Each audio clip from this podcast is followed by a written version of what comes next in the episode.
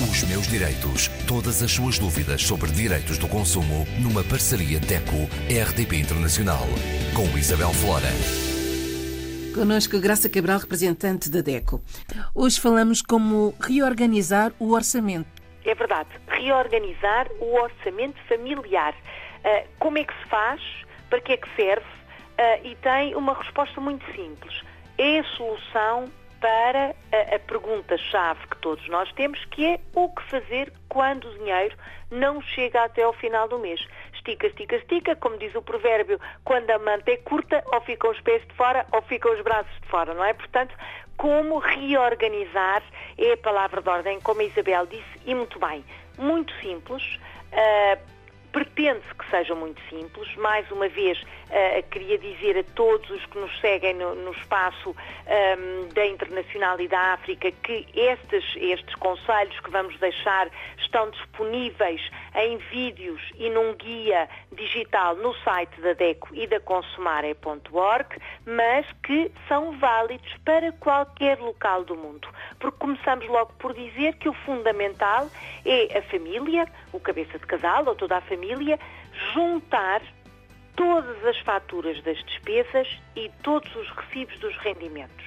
Trocando isto por miúdos, juntar as contas todas fixas do mês, a conta da luz, da água, do gás, do crédito, enfim, com o automóvel, por exemplo, com a casa, os recibos da renda da casa, as despesas na mercearia, na alimentação, despesas escolares, despesas de saúde, guardar e saber qual é o total das despesas e qual é o total dos rendimentos.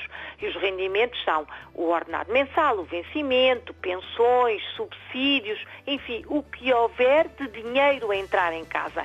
Este é o primeiro passo. Juntar as faturas todas e os recibos todos.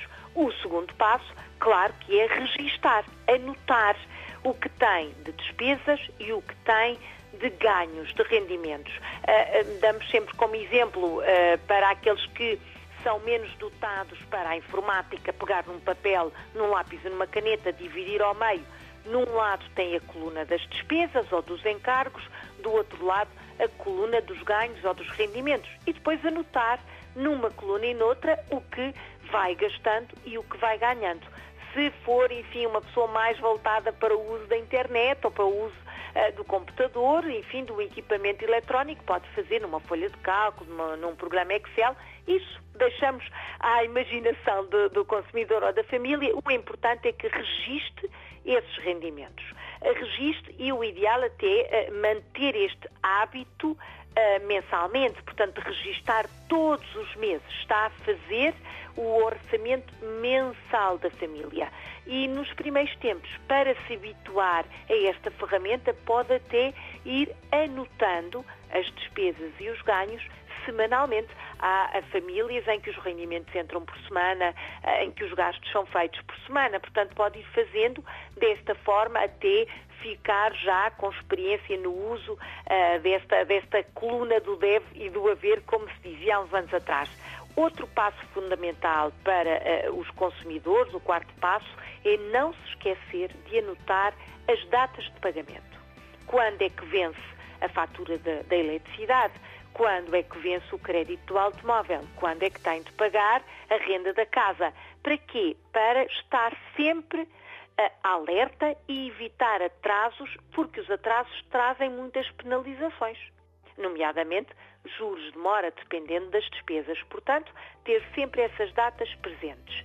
No final de cada mês, como é que vai fechar esta ferramenta do orçamento familiar? É fácil, é só somar quanto é que tem de gastos e somar quanto é que tem de ganhos. Portanto, quanto é que são as despesas, quais são os rendimentos. E depois, feita a soma, deve subtrair uma pela outra, ou seja, ganha, vamos imaginar, 100, gasta 90, vai sobrar 100. Perdão, vai sobrar 10. Portanto, vamos imaginar que tem de ganhos 100, não interessa a moeda, tem de gastos 90, o que fica são 10. Este é o saldo do seu orçamento familiar. Subtrair, diminuir as despesas à coluna dos rendimentos. Se o saldo for positivo, mesmo que pequenino, e neste exemplo dos 100 e dos 90 estamos a falar 10, é enfim um saldo pequenino, mas é positivo. Fica alguma coisa, quer dizer que consegue chegar ao final do mês são e salvo. Não há contas por pagar, não há créditos pendurados. Conseguiu, eh, enfim, manter-se uh, no equilíbrio e ainda ter 10 que pode e deve amealhar. Não se esqueça, estamos a falar ainda no âmbito uh, da Graça, poupança. será este então o segredo? E o segredo é fazer estas contas, fazer a ferramenta e, claro, amealhar. É o segredo, certamente. É o segredo para o futuro até a curto prazo. Esse é, sem dúvida, a estratégia ideal. Mas quando o saldo é negativo, isso aí é que é um problema muito sério e, na verdade, é que uh, muitos têm esta dificuldade. Se o saldo for negativo, uh, significa que está a gastar mais do que aquilo que ganha. É um sinal grave de alerta. Está a gastar acima da sua capacidade. Então, o que é que pode fazer? Ou aumenta o rendimento, o que será complicado face à dificuldade, enfim, de obter trabalho, ter trabalho, isso é tão difícil, se calhar aumentar o rendimento é a solução mais complicada, talvez mais fácil seja reduzir ou até mesmo eliminar despesas. Tudo o que é menos importante, menos essencial, deve ser deixado para outras alturas.